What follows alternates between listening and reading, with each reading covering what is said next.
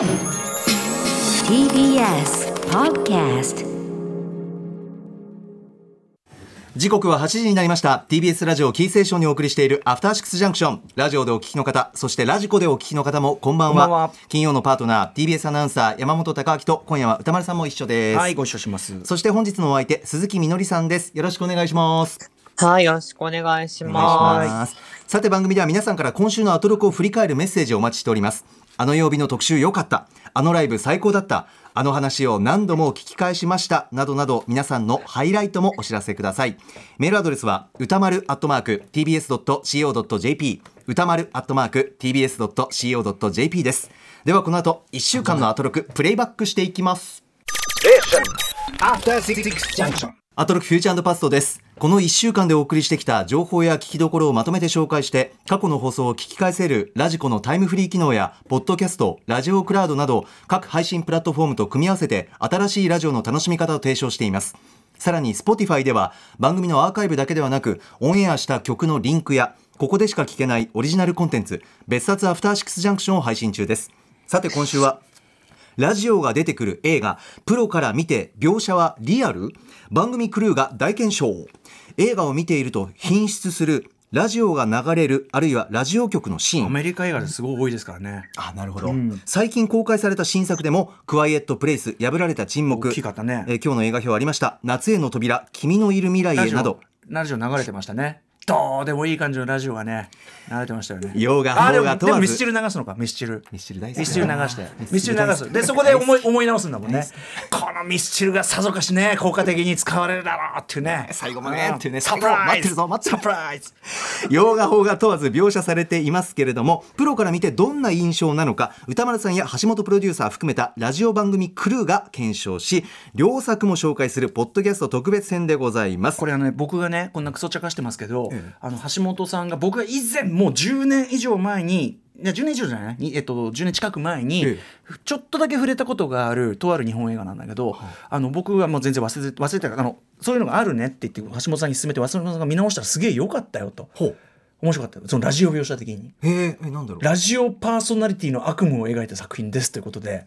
はい、ちょっとその作品の話とか。あとはその、えー今週ずっと僕が話しているヘッドフォンのカスが耳についてた話、自分の今はもうついてないと信じきっているかわいそうな僕過去の僕がこう出てきますんで、劣化したね、えヘッドホンのね。ーそうですね。まだあの頃は僕はやっぱりまあ騙されやすい、まあ、すぐハンコつく。すぐ株式譲渡みたいなのしてしまう、そういう僕だったんで。でも今のヘッドホンは騙されたと思って信じてる。ただいや違う違う。今はそのストッキングしてるから。歌丸さん片方ストッキングやっぱり外ストッれてますキングはすぐ脱げんだわ、あ外れてんじゃん。なんだこれ 可愛い肩に乗ってました。すみません。ちょっとしばらく見てました僕。えー、スポーティファイこちらのおポッドキャスト特別編ですけどもこの後9時に更新でございます。すべてがまとまったプレイリストが便利でおすすめです。別冊アフターシックスジャンクションぜひ。さあということでお待たせいたしました。本日のお相手ドラマポーズ特集にご出演いただきました鈴木みのりさんリモートです。よろしくお願いしますあ、こんばんは。すいません鈴木さんちょっとあのえ？くくだらない話でお待たせしてあ、全然楽しく聞いてましたよ。ささっきズーム越しになんかなんかいきなりと登場するのに爆笑されてたんですけどね一体いや、違うの。どうしたんですか。いや、大丈夫、大丈夫です。じゃあ私もね、じゃあ私もマスクの中で独り言を言うことが結構多いから、だから多分こう画面越しにちょっと独り言を言ってました。あの、オープニング。なるほどねあ私のオープニングトークでね、マスクしながらだとブツブツブツブツ言ってるあ、そう、今私そのモードでした。あ独り言はあ独り言モードだったんだ。あ、それそう独り言も。そうですかそうですか。それは。クローゼットが開いてるとか思って、そう、それをちょっと、あ、ああそういうことなのねそういうことなのね ね。最高鈴木さんうん。まあほらほらあの僕らはスタジオにいるけどねその鈴木さんはねそれご自宅ですか？今こっちそちらは？違う、違います。違うんだ。あ違うんだ。うん。まあまあ。はい、ちょっと、プライ某所、某所。某所ね、プライベート空間にいるからそれは独り言も出るってそりゃそうですよ。うん。そういうことですそうそうちょっとね鈴木さんこう あのこの間ポーズ特集を出ていただいて、あのはいす割とすぐにこうねあのフューチャーパストでご出演いただいてるわけですけどあやのったねあのまあアトロクちょいちょい聞いていただいてるっていうのはねあの伺ってましたけどただフューチャーパストとなるとほら結構張り付いて聞かなきゃいけないじゃないですか。や、この1ヶ月予習をしてきました。ら。そんな意識すすみませんねお忙しいのに なんかいろいろしょうもない瞬間もあったと思うんですがはい。ちょっとね、あの杉さんどういうふうにご覧になったか、あのお聞きいただいたかもね、楽しみですね。は。い、よろしくお願いします。さあ、それではそろそろ始めてまいります。ここだけ聞けば1週間がわかる。アトロックフューチャーパストパスト編。6月28日月曜日からのこの番組のパスト過去を振り返っていきます。今夜も各曜日のアナウンサーが振り返りを行っています。まずは6月28日月曜日です。月曜パートナーの熊崎和人です。6月28日月曜日振り返ります6時半からのカルチャートークは映画「ミツバチと遠雷」などの石川慶監督初登場。先日公開された SF 映画「アーク」についてお話を伺いました。7時からのミュージックゾーンライブダイレクトは DJ セロリさんの夏先取りラバーズミックスお送りしました。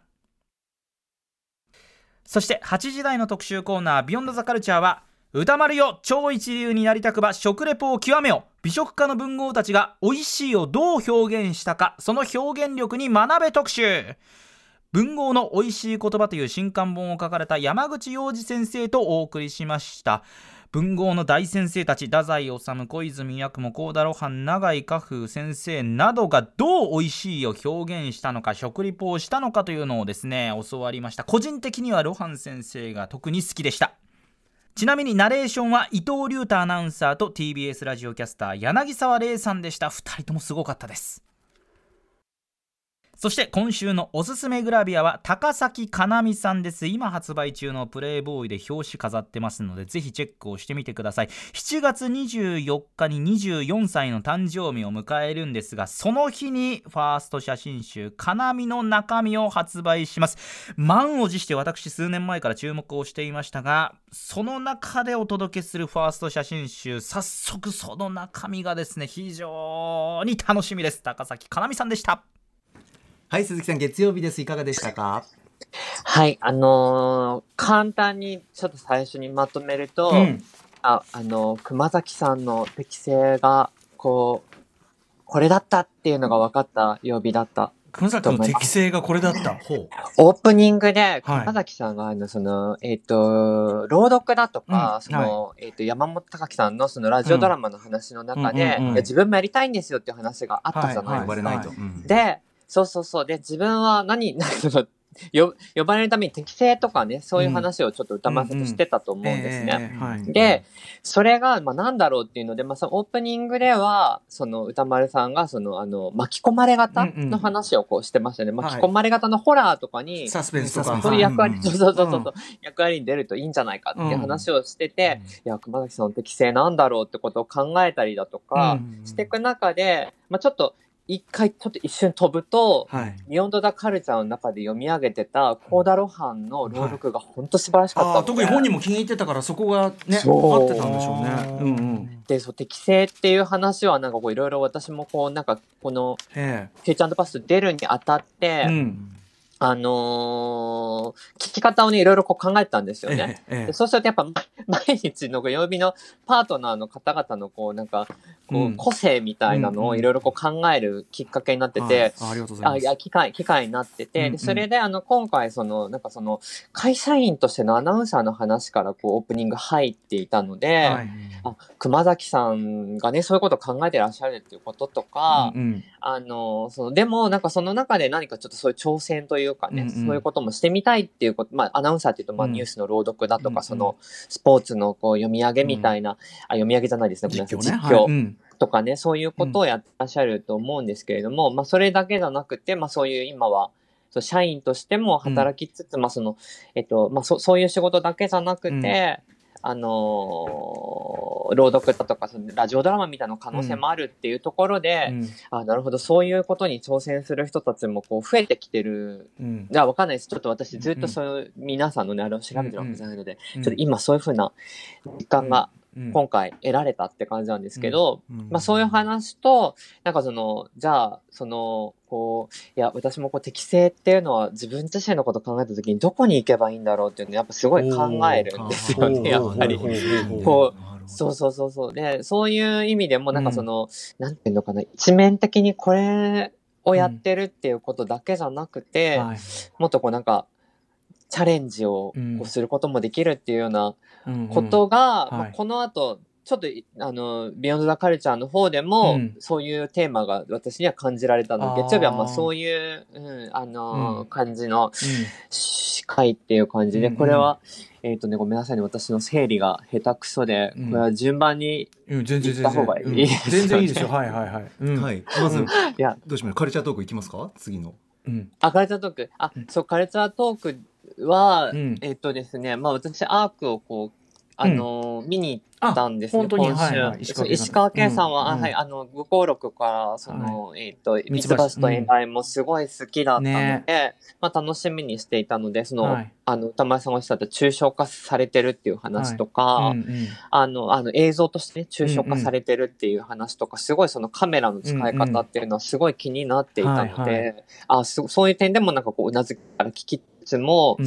なんかその、一番やっぱ興味深かったのがポー、ポーランドのうん。映画学校に通う、はい。まあ、映画学校っていうことだと映画の教育を、はい、うんうん。大学に、はい、行った。っていうので、映画教育のうん話をしてらっ名しゃってた門です中よね。で、うん。そう、そのアメリカに行くってい行こうとしたけど、まあ、えいも行こうとしたっていうか、その、うん。アメリカは映画教育のその学費が高いっていうそことで、うね。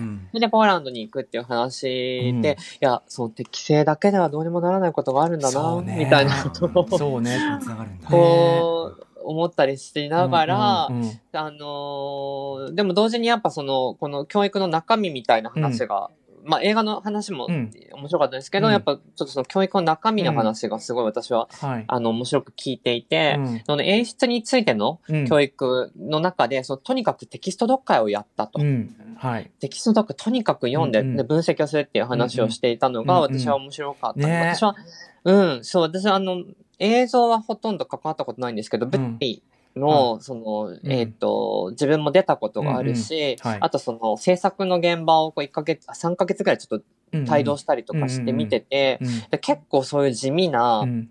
あのー作業、うん。テキスト読解っていうことをはい。ずーっとひたすらやり続けるみたいな現場を見てたので、あ、なんかそんな間違ってなかった、間違ってなかったっていうか、やっぱりそうだよねってうんいう話。そういうプロセスを経る。うん。そうそうそう。だから演出するってなんかその、やっぱこう、うん。地道な作業うんの根幹にあるのがそのテキストなんだっていう話が、あなんか面白いなっていうふうにね。思ったし、うん。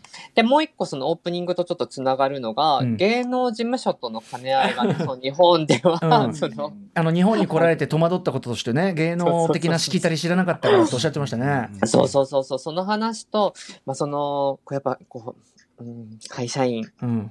私会社員になったことがないのでこうこう会社員として、うん。かつこう、表に立つっていうことの、こう、なんか、その、こう、なんていうんですかね、難しさみたいなことを、うんいや、アナウンサーのこと、そんな考えたことなかったんですけうんど会社員アナウンサー、フリーじゃなくて、はい。あの、あ、そういう、こういろんな立場とかあるんだなっていうことを、ちょっとその話聞きながら、ちょっと、ね熊崎さんにもちょっと思いを馳せたり、こう、いろんな、こう、ちょっとうん。他の曜日の皆さんのこととかもすごい考えたりするあエピソードでもうわあった丁。寧に本当に。なんという嬉しいね。寄り添い山本さんご自身も当然ね。本当に時には表に出る人間なんだぞ。時にはいや会社員でしょ。こその繰り返しです。その二重性と繰りいうかな返しなんですそう。入ってから分かるんです、うん入る前はみんな憧れるんだけども入ってから分かる現実です、うんうんこれがこの葛藤。うんうん良さもあるし悪いところもあるし、ね同じ給料だけでも出ているとはいはいこれはそうだね。いや本当にある種二重性でだから悪い面で言えば都合がいいとこだけその両方使われるっていう立場もあるかもしれないし。うん。ただ出ているからこそ応援してくださる方もちろんそれの声も特にラジオなんかは届いてうんくださるといううん。そうね。あるし。だから朗読劇という挑戦もそうだしだからお僕は意外とクマスがその朗読やりたいんですとか、あすごいすごい。あとまあ確かに彼はそのいいざ勉強するとなってやっぱすごく集中してねすごく意欲的にやったりして、あすごいじゃんっつって、そうそうそう。なんだけどそっからこう言い出す。じゃあどうしますかねっつってね。歌丸さんの力 歌丸さんの力を使ってですねみたいな。歌丸さんのように力のある方。急に言うことがなんか力のある方へっていうね。ねあれが面白かった。面白かったあれあれも熊崎君っぽいところでいや本当になんかいいなと思いました、あのね、もうい長い。いい人にいい人にねなりすぎないの熊瀬君はやっぱり。う んそこがいいの。いいですね。さすがクマス、えね。そうそう。いや丁寧に聞いていただいて嬉しいわ。ありがとうございます。うん、そうそう。で、それでその後、 Beyond the Culture はい。ねーとかで、特集ですよね。いや、これも、そう、これもテキストの話だったので、うん。うん確かにえそうですよね。そうそうそう。っていう話だったり、まあ、その食レポみたいな話とかもね、熊崎さんもそこで、うん。あの、アナウンサーとして食食レポをね、こう、うんあのー習得したいっていう話、僕にとってもっていう話をしていたので、うん。うんで、その中でまさかの、その、幸田露伴のうん五重の塔の、はい。まあの、こっちクマスって言いそうになっちゃった。あの、熊崎先うん。輩お願いします。いいんですよ。朗読がすごいよ。く、よかった。ってちょっと思ったんですよね。いや、これ本当に聞いてほしいと思って、いろんな人に。あのーここだけでも聞き応えがあったんですけど、で、うん。もう一個そのテキ、ちょちょっとその、あっちゃこっちゃ言ってごめんなさい。うんうんで、そうテキスト読解っていう話の中で、まあ、はい読解とちょっと違うけど、でも、あ読解とちょっと近接する話なんですけど、うんうん。私はヤクモの、小泉ヤクモが、うん。その表現した、その、え食べ物を紹介、えっ、と、表現する、魚を表現するにあたって、うんうん。なるっていう、はい。な、泣くだ。これ泣くね。この魚泣く、でうん。そう、この魚泣くっていう表現が最初、まあなんだろうって思ったら、そのお椀をずらす音だったと、うんうん。器に入ってる。うん。その、を、えっ、と、泣くって表現されて、これなんでなのかっていう話で、あの、解説されてたのが、その小泉役の視覚が不自由だっていうことと、言語上の不自由さを抱えてると。うんうんまあ、非日本語話。者。うんうん。で、そこにやっぱでも新しい表現の可能性があるっていう話として私はこう聞いてて、ああ、こう制限がある人でも、制限がある人っていうか、うんうん。そういう中でこそん。新しい表現が実は追求できるんじゃないかっていう話。ーうんうんで、その話と、こうなんかあの、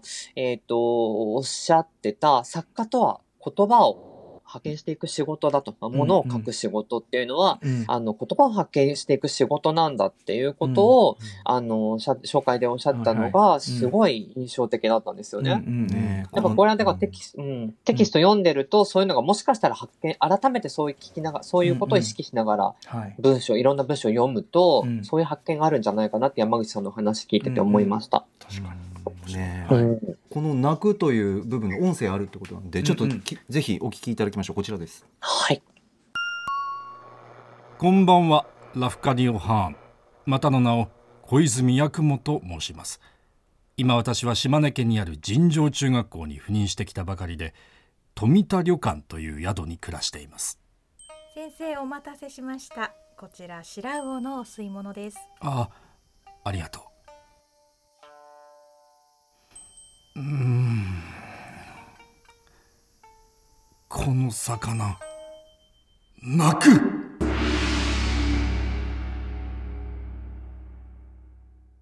これでもこのこの流れで聞くとさ これおおわんなっておわんなって出た言葉に聞こえないんだけどこのこの演出だと。あと一言言うとも伊藤隆太アナウンサーで大先輩なんですけどもうああの安住アナウンサーと同期の大先輩でもう報道の大先輩なんですよ。だからそのかその先輩がちょっとこう色をつけて演じてるっていう珍しいんだ。珍しいこれ貴重だなと僕は思いますね。すごくねそのあたりの聞き応えね。他にもたくさん中継として音声がありますんで。そう。あとやっぱアナウンサーとしては泣くっていうこの擬人化の表現がうんやっぱもううなりましたね。えっと、鰹節が踊るとか言うじゃないです。か。なんかそういううんうん、なんか擬人化って素敵だなと思いました。なんか躍動感とか、うんなんかこう立体感とかうんう、んあの、うん本当にこう絵が浮かびやすいっていうか、そういう意味で職業柄も、あの、本当に面白い特集でした。うんううんん。うん。はい。ねそう、本当にそうです。高橋さんにもぜひ食レポ頑張っていただいて。あれ？あ、でも映画の中の食レポ。あ、ああまあねあ確かにねそうですねそうそうそう。それもありますし。食レポ仕事ってああるの？あの僕結構バラエティ多めだったんで、うんうんうんあの熊崎アナウンサーの実況アナウンサーと比べて、よくやっぱり食レポの現場にあって、僕やっぱ食べるのも好きだし食べるのを見てるのも好きだし、表現するのも好きなんで、ん食レポ好きです。うんうん。はい。なるほどなるほど。ということでね。機会があれば。あのはい。ちなみにこの特集コーナーのその今の音声もそうなんですけどその文豪たちのあの中継音声は、えっと、ラジコタイムフリーでないと聞けないですからね。あそうなんだ。そうですよねポッドキャストも載ってる。え大丈夫。あの今大丈夫なんです TBS ねアナウンス解禁になったから。あそうなんですよ。あそうなんですよ。かそうか、うん。ぜひ皆さんあありになのったんですよ。両輪でお楽しみいただければと思います、はい。ぜひ。さあ続きましては29日火曜日です。火曜パートナーの宇垣美里です。6月29日火曜日振り返ります。6時半からのカルチャートークは白夜処方の森田修一さんが登場。雑誌ブブカで歌丸さんが連載中のマブロンからおすすめのアイドル的ソングを聞いていきました7時からのミュージックゾーンライブダイレクトはプロデューサー DJ のセイホーさんの生 DJ ミックスでした。そして8時台の特集コーナービヨンドザカルチャーはラジオで本当の小泉さん特集フューチャリング小泉京子さん。はあ素敵すぎた。浸水いたしました。なんてなんて懐の深い素敵なかっこいい方でしょう。なんでしょうね。好きにならざるを得ない。小泉さんがたくさんこう切り開いてきてくださったものがあったんだなって思いましたしこんな大人になりたいなと更新のためにこのような人物になりたいなとそのようなことを思いました。あとね選ばれる本のセンスキッチン久々に読み返したくなりました。ぱり宇垣アナと小泉さんってもうそのまま二人で話が合いそうな感じはありますよね。うんいや絶対そうだと思いますよ本当にねうん特集を振り返っていきますが、はい。うん。さあ鈴木さん、うんうんまずは、うんどこからいきましょうか？えっと、ちょっとマブロンの話もしたいんですけど、ごめんなさい。全然もうはいそうそうどんな順番もいいよ、本当に。うん。したいけど、あ最初にやっぱね、オープニングでやっぱ宇垣さんの話の流れ、はい。あ、宇垣さんとのね、歌丸さんの話の流れで、はい。あの、ショコタンのね、うんうん。話が出て、はい。その、あの、うん。オタクの喋り方をこう開拓してったよねっていう話をね、うんうんうんオタクとしてのあり方、その話がやっぱ私すごいちょっと、うんうん。そうだよって思って、オタクって、うん。オタクってこうずっとなんか90年代とかちょっと、うんまあね、バカにされてきたというか、私本当にただのオタ、アニメオタクだったので、うんうん。なんかすごいこう、いや、あんなに細かにされてたのにな、とかいろいろこうなんか、かそう思うところがあって、うんうんうんで、なんかその、こう、ショコタンの話から、うん。私がそう想起したのは、はい。あの、最近アカデミー賞、うん。監督賞を取った、えええあの、クロエ・ジャオえ。はい、黒ジャオ。のことをはい。想起しまして、うんうん。クロエ・ジャオが、あの、もう、銅卓なんじゃないかっていう説、うんうん。悠々白書がすごい好きだっていう話を思い出して、はいはい。ちょっと本筋がちょっと若干ずれたんうんいやいやいやですけど、そう、それで、あのーやっぱ、クロエ・ジャオのような、こう、うん。なんかあの、権威的なこう立場に立てる人っていう人、なんかその、なんうん。かアニメとかそういうものを好きだっていう人がついに、こううその、アメリカのメインストリームうんうん。のエンターテインメントで評価されるところに来たんだっていうのが、うん同世代なんですよね。うん。あなので、なんかその、悠々白書好きだったっていうこととあ。か、うんうん。まあそこからちょっと、もしかして BL とかも読んでたんじゃねみたいなこととかすごい考えたのでうんうんうんうん、そのこう、そのね、そういう趣味思考とかってちょっとなんか日陰だったけど、はい。っていう話をそのショコタンの話から思い出したっていう。はいはいはい。そうそうそうそう。ね、でも今となってはその前にどういうそのね先ほど日陰だとおっしゃってたけど、でも思い出せないぐらいその、うん例えばオタク文化に対する風やったりとか、そうそうねそうですもんねそうそうそうそう本当に今となっては。そうで、それはなんかそのアイドルの話とかもね、マブロンの話もそう、多分通じる話なんですよね。やっぱその音楽としてこう読解していくっていう。うん確かにだから、で、私も実際やっぱマブロン読む、ママブロンとうん。近田春夫さんの考えるヒットで、はい。やっぱこう J-POP の考え方みたいなのをすごい学ばさせてもらったのであの、え、えい。うんうん。うんうんそうそうそうそうそう。そう、それでなんかそういうのが、うん。あの、通じる話だなって、オープニングそういう話で通じるなって思ってたのと、うんうん。で、それからその後、西宝さんのライブダイレクト、うんかっこよかね。せあのいやもうかっこいいかっこいいって言ってんのになんか褒めが足りないんじゃないですか？あのねやっぱね大阪大阪チームのねノリがあるんですよ 岡田君とかああいうね。な近所の話みたいな感じにな んかあの、あの、な、なんで、あの、えっ、と、えっ、と、番組の、はい。えっ、と、AD、えっと、あそうそうかあのかさあの笠松さんがあそうそう知り合いでってね。そうそうそ、そう。うそううそういうなんか近所話みたいなのがとって出てきたのもすごいよかった。なんか、ねそう、ご近所トーク、同級生トークみたいな感じが、うん。いいなって思ったのと。もプレイして曲がかっこいいしね、うん。もう本当最高ですね。そうそう。うんで、一曲だけ私ちょっとわかんなくて気になってて、もし歌丸さん分かってば教えてもらいたいんですよ。はい。ええ。さっき、あの、そう、あの、振り返りでかかってた、あれはねえっとえっとねあれはねさっきかかってたのは西宝さんのそのアルバムの中から1曲目の「イル」かな、うん。うんあのフィーチャリングチンザ・ドープネスで。めっちゃかっこいいやつです。はい、うん。そう。で、あのメロディーなんか私聞き覚えがあって、なんかどっかから引用したのかなっていうふうに。なんあかね、なるほどなるほど。サンプリングか引用か、うんうんそうわかんないけど、でもすごい、あ、うんうん、そのちょっと懐かしさも感じるし、はい。そうそう、今のこうラップのこう、きうん。聞き応えのある感じいが。やー鎮座かっこいいから。聖子さんでも確かにねそのねこの曲とは違うんだけど、その次にかけたハービー・ハンコッ曲、うん笠井陽子さんが歌ってる、その曲が次の「シャンティ」っていう今回のアルバムに入ってる曲にちゃんとこうつながっててそういう仕掛けはねやっぱり入れてましたね。うんうんうん。そうよかった。そして、そしてまあやっぱりね。そう特か。権ですよね。ぴょんぴょんぴょんぴょんですよね。こちらねメールいただいております。えーラジオネームもいもいさん。火曜日の小泉京子さんのゲストが大変大変嬉しかったです。えー当時まだ10代だった私はキョンキョンのラジオ小泉インモーションに、えー大きく影響を受けていました。まだネットがなかった時代おしゃれをするにも服を買える場所がないほどの田舎に暮らしていた私はキョンキョンのラジオから流れる藤原宏さんの選曲やさまざまなカルチャーの人たちとのコラボレーションの話を聞き赤毛のアンナミの想像力を働かせながら心が満たされていました。それは大人になって思い返しても貴重でした。その当時20代のキョンキョンがおっしゃった言葉でバブル時のボディコンが大流行した時期だと思います。私は体にピタッとした黒の服を着ると大人っぽくてセクシーになるんだけど今の自分は違うしその気になった時でいい今はいいやといった趣旨なことを話されていました。当時おにゃんこクラブが全国的な人気で男受けが必須科目だった時代。とてもしっくりこなかった自分はその言葉を聞くだけでとても嬉しく今でも心に残しています。吉本バナナさんのキッチンやハル・ハートリーの映画を見直すお話をされていましたが私は今小泉京子を見直すことでいろいろ気づくことが多いのかもと思います。ということです。鈴木さんいかがでしたか？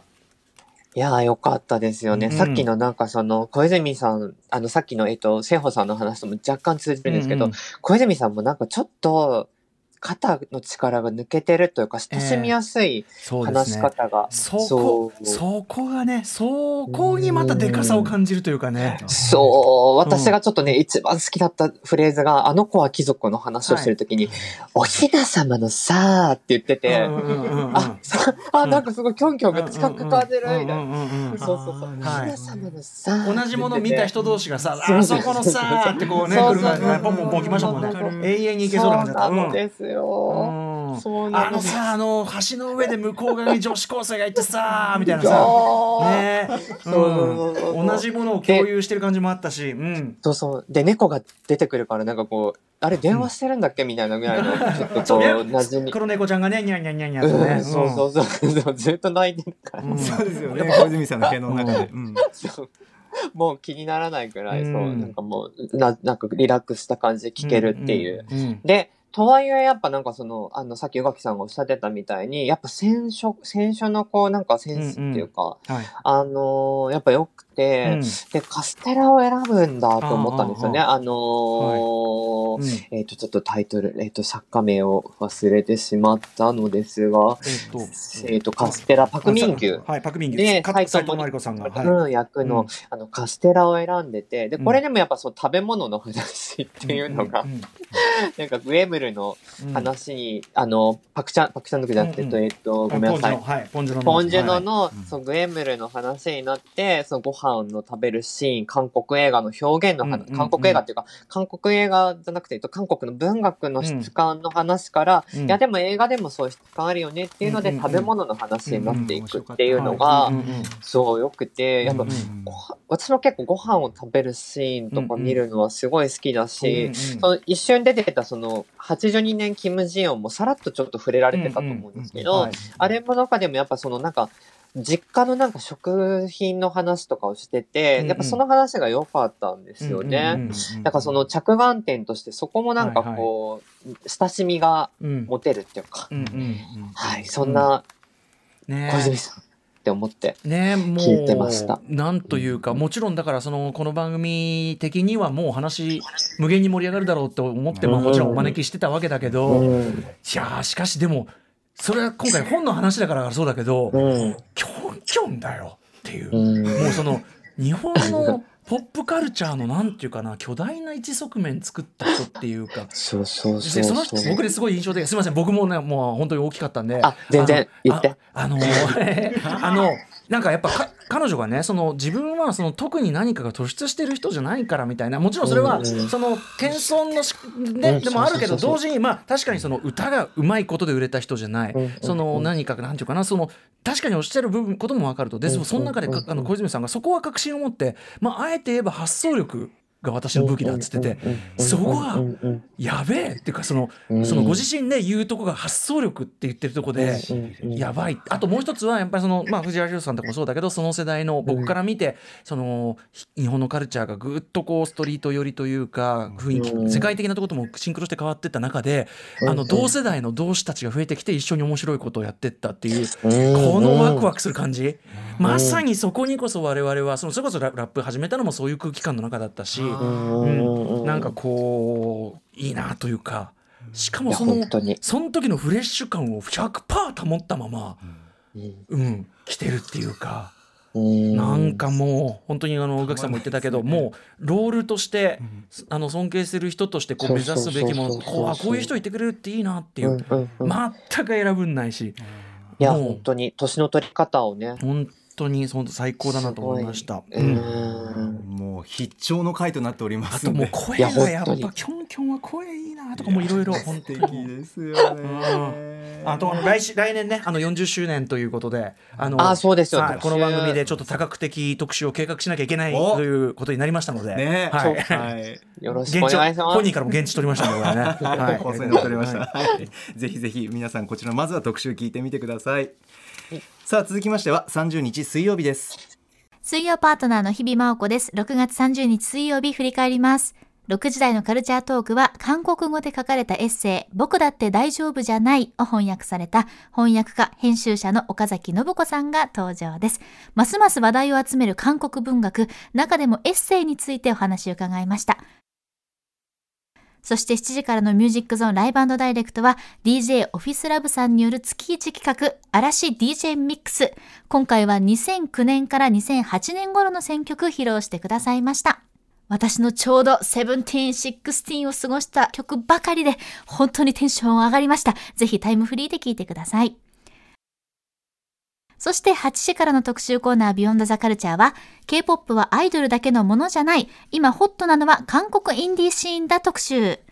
韓国の実力派アーティストを日本国内に紹介するレーベル、ビサイドのキム・ソニさんにおすすめのアーティストをご紹介いただきました。BTS やブラックピンクなど、いわゆるメジャーな K-POP が爆発しているからこそ、それと等しいくらい、同じぐらいの勢いが、いわゆるインディーのジャンルにもあるということがよくわかりました。紹介した楽曲、詳しい曲目は公式ツイッターにまとめてありますので、ぜひご確認ください。私も何度も聞きたいと思います。以上、水曜日でした。はい水曜日いかがでしたか鈴木さん？はい、もうさっきかかってたけどまず、まあ、ちょっと一言だけ。嵐最高。嵐最高。Yes。ああそう。あの鈴木さんもドリー嵐。ムアライブ、うん。はい、うん。あのあの最初からあの、うん。シースルーのうん。あの衣装でデビューした時からあ聴いてて、ちょうどドはい。アルバムでもう確かに「Dream Alive キー」うん。そうそうそうそう2008年9うんうん年よかったです、そしてうん Truth かっこよかった、うん。はい日比さんっていうのも日比さんも曲かかるたびに「うっ」とか「うっ」みたいな。そうそう いやいやわかりますわかります。僕もすいませんごめんなさいはい。うん。そうそうそうそう。で、そこから、えっ、と、最初の、えっ、とですね、翻訳家のあはい。岡崎陽子さんが出られた。信子さん。信子さん。信子さん、ごめんなさい。うん。えー、信子さんが出られた、うん。えっ、と、カルチャーの話。はい。韓国エッがセイ。あの韓国エッセイの話。でこれちょっと実は小泉さんとちょっとは話がこう通じるなってうんうんいうところがあって、はい。あのーやっぱそのえっ、と岡崎さんが翻訳されたキネマ旬報から出てる、うんうん。えっ、と僕僕だ。って大丈夫じゃない。うん。っていう、はい、うんごめんなさい、僕だって大丈夫じゃないの話がどうしてこんなにヒットしたかっていうのが、その BTS のジョングクが、うんうん。こうライブ配信をしてる時に、後ろに映ってたっていうのを、まあ、うん。ファンが見つけて、うん。こうそれがあの広がりのきっかけだったっていんううん。話がすごいやっぱ面白くて、で、あのーあの V ライブとかインスタライブ、あ V ライブっていうのはあのあの LINE とかやってるネイバーっていうあのー韓国の企業がうん。提供してるサービスで、でちょっと前にあの先月ぐらいかなあのアトロクに出られた田中絵里奈さん、うん。K-POP うんうん。が、えっ、と、すいません。K-POP にハマってしまう構造には仕掛けとはっていう特集の時に、うんうんあの、出られた田中エリアンさんはいの本の中でも紹介してたように、その V ライブとかを通して、こう、うんすごくアイドルが身近になってくるっていう話があって、はい。でそれがまさかそういう、こう、書籍の話までこう、うんうん。及んでるとはっていうのが、うんうん。その、空港のえっ、と、どういう服を着てうん。空港で写真を撮られるかっていう話だけじゃなくて、うんうんうん。ついにそういう、はい。あの、ファンとのコミュニケーションツールであった V ライブとうんうんかインスタライブっていうものを通して、うんそこに映ってる本だとか、はい。どういうものを読んでてっていう話をどうしてるのかっていうところにまで及んでるっていうのが、うんうんすごい面白いなって思ったのと、はい。うんうんさらにそれが間接広告っていう、はいはい。おっしゃってましたあの、うんうん。ドラマの中で取り入れられてるっていうので、ですぐまあパッと思い出せるのは去年ヒットした愛の不時着のうん。中でと取り上げられてたチキンうん。の話。それが、はい。そのなんか、オリーブチキンっていうものが日本にも上陸してて、それが日本でもヒットするっていう話がすごい良くて、うんうん。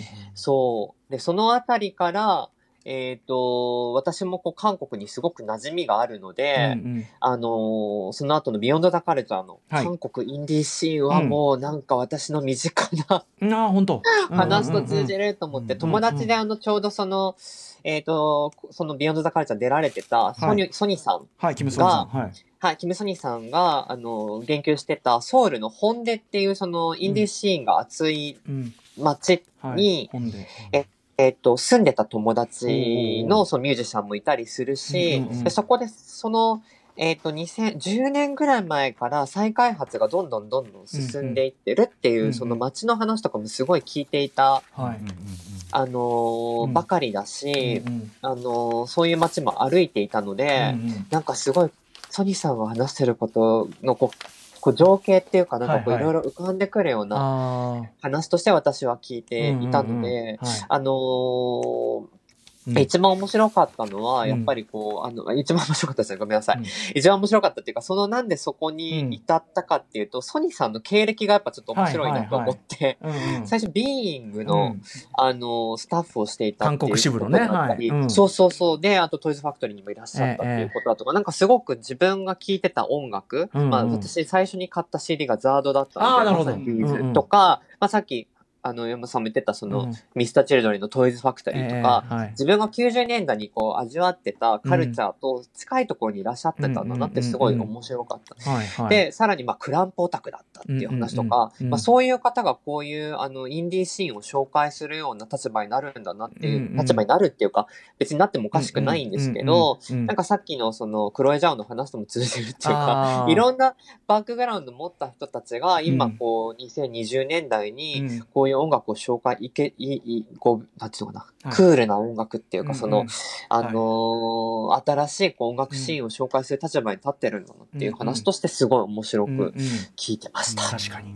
なんかメインストリーム音楽が盛り上がってるとそういうちょっとアンダーグラウンドだったりストリートだったりする音楽もやっぱり盛り上がるっていう状況を。そうそうそうそうであの90年代の日本の j p o p と渋谷系の関係で例えられてたのがすごい僕もああなんかわかる。だからあのそういうのがテレビドラマにも使われるようになってああだからバナナチップスラブにオリジナル部使われてるような感じでっていうのとかあのああなんか想像あわかりましたみたいな感じがそこもなんか面白かったし。そうそうそう。で、あの、言及されてたヒョゴっていうバンドうんの、あの、フロントマンのおヒョクは、うんうんあの、韓、もう韓国のもうトップ中のトップのソロアイドルのう、ん。アイユと、うん。あの、デュエットをしていて、うんうん。アイユっていうのはご存知ですか？あと、えっと、はいマイディア、マイ、あ、そう、うん。マイディアミスターはいはい出てらっしゃるはいはい。うん、あゆうさん。うん。あゆが、うん。えっと、パレットっていうアルバムを、えっと、2017年に出してるんですけど、その中でもいち早く、うん。兵庫のおひょくうんを、あの、兵庫、えっ、と、ウィンミンって曲もかかっ、えっ、と、後ろでかかってたのかな、うんうんうんうん。だから、はいラジコタイムフリーザーと聞けなかった、聞けないかもしれないんですけど、うんうん。そうそう。その中で、えっと、Can't Love You Anymore っていう曲を一緒にやってて、うん。いや、ああいうもう、すごい、あの、そういうインディーシーンから発掘してくる人で、うんうん。あなるほど、ね、あの、でもそのメインストリームと、そうんの、あの、うん。まあ、インディーといっても、なんていうのかな。そう、インディーっていうのが、その、ソニーさんが言ってたのが、その、態度だっていうことをおっしゃったんですよ。ねそれがやっぱすごく印象深くて、うんうん。だから、ああいうもう、なんかメジャーですごい大ヒット飛ばしてるメインカルチャーの人だけど、そういう、ああいうみたいな人とかも、そういうインディーシーンにアンテナを張っててっていうところをぜひこうね、あの、紹介してた、シリカゲルとかも私聞いてたし、あそうなんです。シリカゲルよ。よかったわ。僕すごい好きでした、めっちゃかっこよかったし、うん。あとで、えーっと、セソニョンは、うん。私ライブも一回見たことがあって。えー、マジで？へえ1曲目にかけたザ・ウェイブ東京に、そうそうそう、東京に一回来てたので、それ聞きに、あの、まだ、うん。あの、前のメンバーが、うん。えっと、退役、えっと、あ兵役に行く前、はいはい。そう、行く前だったんですけど、あのーこうなんか、自分の周りの話をこう、聞いてるような感じっていうと、ちょっと、えーさすが鈴木さんすごい。けど、やめて、いやいやいやいやいや、えー、でもすごいすごい、さすが。うんうんうん。へえ。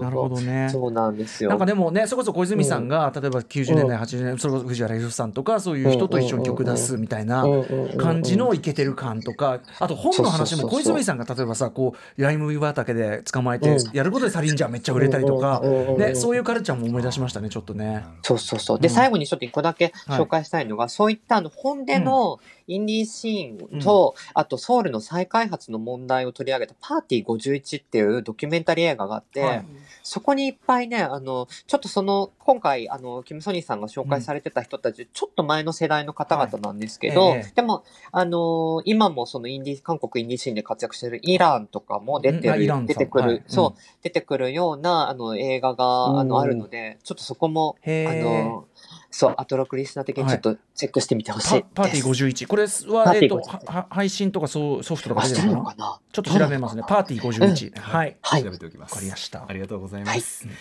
い。ろんな音楽流れますんで特集も含めてラジコタイムフリーでぜひ。聞いてみてください。さあ続きましては4月1日木曜日です。はい。木曜パートナー TBS アナウンサーのうないりさです。7月1日木曜日振り返ってまいりますまず6時30分からのカルチャートークにはゲームジャーナリストのジニさんが登場。今マイクロソフトのゲームハード XBOX が熱い。特に XBOX ゲームパスというサブスクサービスがすごいという話を伺いました。まあ、こういったそのゲームのサブスクサービスっていうのはソニーもプレイステーション Now っていうサービスを提供していたり徐々に徐々に始まっていってると思うんですけれどもその今後ゲームの世界の未来が今までみたいに自分でソフトを買ってまたはソフトをオンライン上で購入してダウンロードするっていう形から本当に定額サービスであらゆるゲームを遊ぶ時代になっていくんだろうなっていうのは音楽とか映画とかもうそういうところですでに始まってる動きですから変わっていくんでしょうね。で本当にゲームが好きな人がそういう個々のソフトを買っていくっていう時代に変わるんでしょうね。そして7時からの「ミュージックゾーンライブダイレクトは3枚目のソロアルバム「甘い」をリリースした中野義恵さんによるピアノの弾き語りライブをお送りしました8時台の特集コーナー「ビヨンドザカルチャーは目が見えない人のゲームの楽しみ方特集ということで視覚に障害がありながらもバリバリのゲーマーというお二人バイオリニストの白井孝明さんとゲームデザイナーの野沢幸雄さんにこんな音を頼りにしてゲームをプレイしているよといった話だったり逆にこの音がないとプレイできないから困るといった当事者目線のお話を伺いました。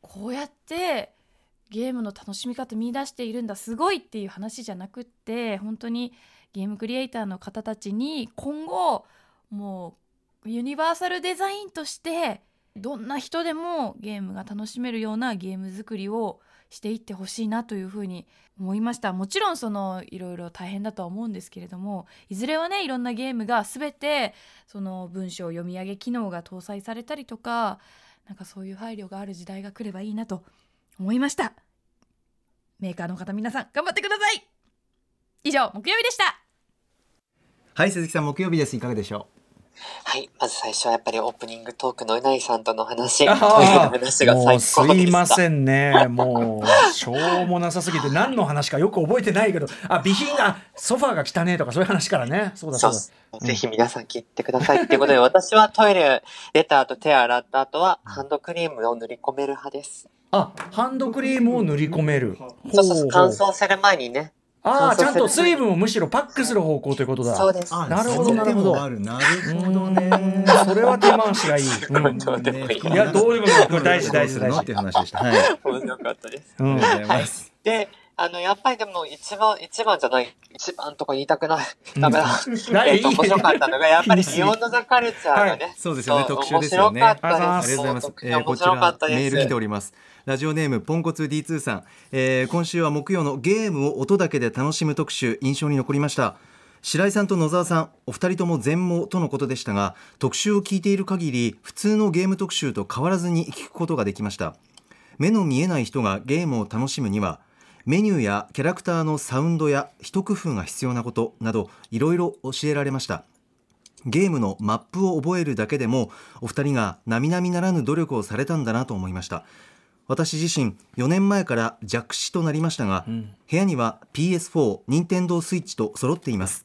もう一度ゲームと向き合ってみようと思いました。というメールです、うん。鈴木さんいかがでしょうか、いや、もうね、この、やっぱ一番グッときたのは、記憶にすごいグッときた。あの、一番最後の方におっしゃってたんですけど、白井さんが、まあその、集まりみたいなのは本当やりたいんですと。うんうん。みんながやってるのと同じゲームをやりたいっていうのが、で、野沢さんも同じようなことをおっしゃってる。うんでもゲームの目的はみんなで楽しくなることだっていう話が、はい。やっぱそこがなんかやっぱり大事だなと思って、うん。で、それはやっぱり彼ら、まあそういうあの、まあある種のマイノリティの人たちの問題ではなくて、うんうん。やっぱ私たち、その、そのうん。マイノリティではない側の人間の問題うんでもあるっていうところでやっぱり意見を取り入れていくっていうとか、うんうん。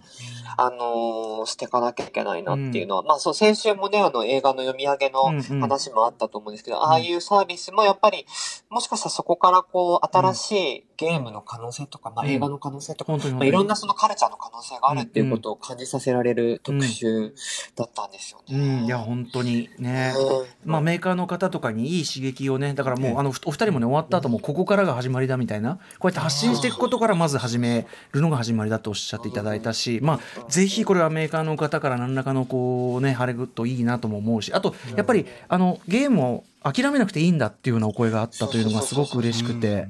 そうなんですよね。まあでもこっちの問題は本当に。もうねだからもう中でも何回も言いましたけどね。もう今時は考えられない。そういうもうアドバイザーに一人入れないみたいなのは。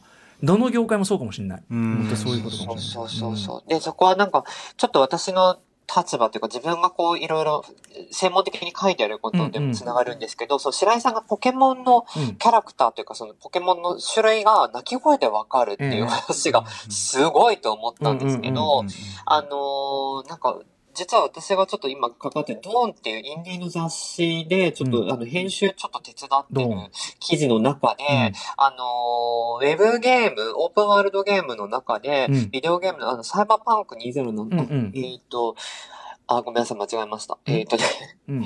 えーっとですね、今、ちょっと聞いて、あの、えっ、と、だすいません、ちょっと、えっと、今、ちょっと、飛んじゃった。うん。えっ、と、キャラクターをメイクする、うん。あの、ゲームの話をちょっと、はい。編集でちょっと手伝手伝ってるんですけど、それなんで手伝ってるかっていうと、そのキャラクターメイクっていうのが、目とか肌の色とか顔の形とか、あの、ピアス、ははい。入れ墨、体格、あと正規の有無とかまで設定するキャラクターを作り上げることができるそうなんですね。はい、で。その、うん、そのキャラクターっていうのが、その、男性的な見た目にしであっても、うん。性別を男女性にしていると、うん。あの、高い声になっちゃうと。あそういう話とず、あ、なんかそう、なるほど。判別されるっていう話が、私の中でそのポケモン、あ、これってどういう、だからちょっと交流するとまたちょっといろいろ、あ、うんうん、なんかその、トランスジェンダーの人たちの声の話と、うんうん。その、目が見えない人たちにとってのそのゲームの中の声の話ってどうこう、うんこう意見を交換できるのかな、なっていうのがすごく気になったエピソードでしたね。そう。だからマイノリティって言っても一口に言ってもいろんなタイプの人たちがいるから、そうそうそう、耳が聞こえない、うん。あの、トランスの方もいらっしゃるし、とか、なった時になんかそう、これ、うん。どうこう表現これからされていくのかなっていうのが、うんこう未来がちょっとでも、うん楽しみではある話ですよね。確かに、うん。うんまさにその前ね教えていただいたそのインターセクショナリティというあれで要するにいろんな面がある。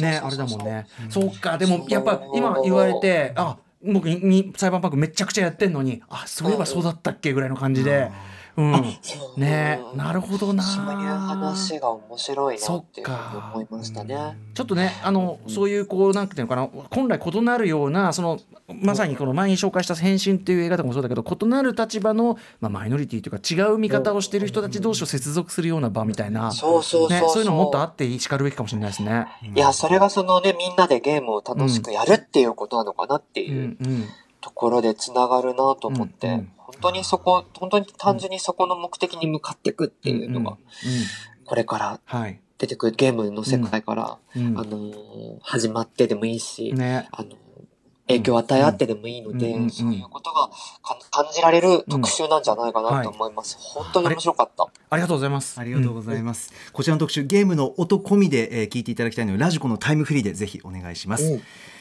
ということで以上ここまでアトロクフューチャーパストパスト編でした。この後は来週1週間のアトロクの予定まとめてお知らせします。では来週1週間のアフターシックスジャンクションの予定を一気にお知らせします。まずは5日月曜日。6時半は月1レギュラープロ書評家でプロインタビュアーの吉田剛さん。7時はプロデューサーソングライター DJ の中村博さんが結成したユニットノーワンが登場。8時はクラシックのあの名曲もかつてはめちゃくちゃ酷評されていた。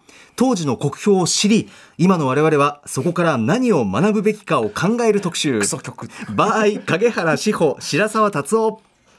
続いて6日火曜日。6時半からは日本と中国2つの国で活躍する声優劉セイラさん登場。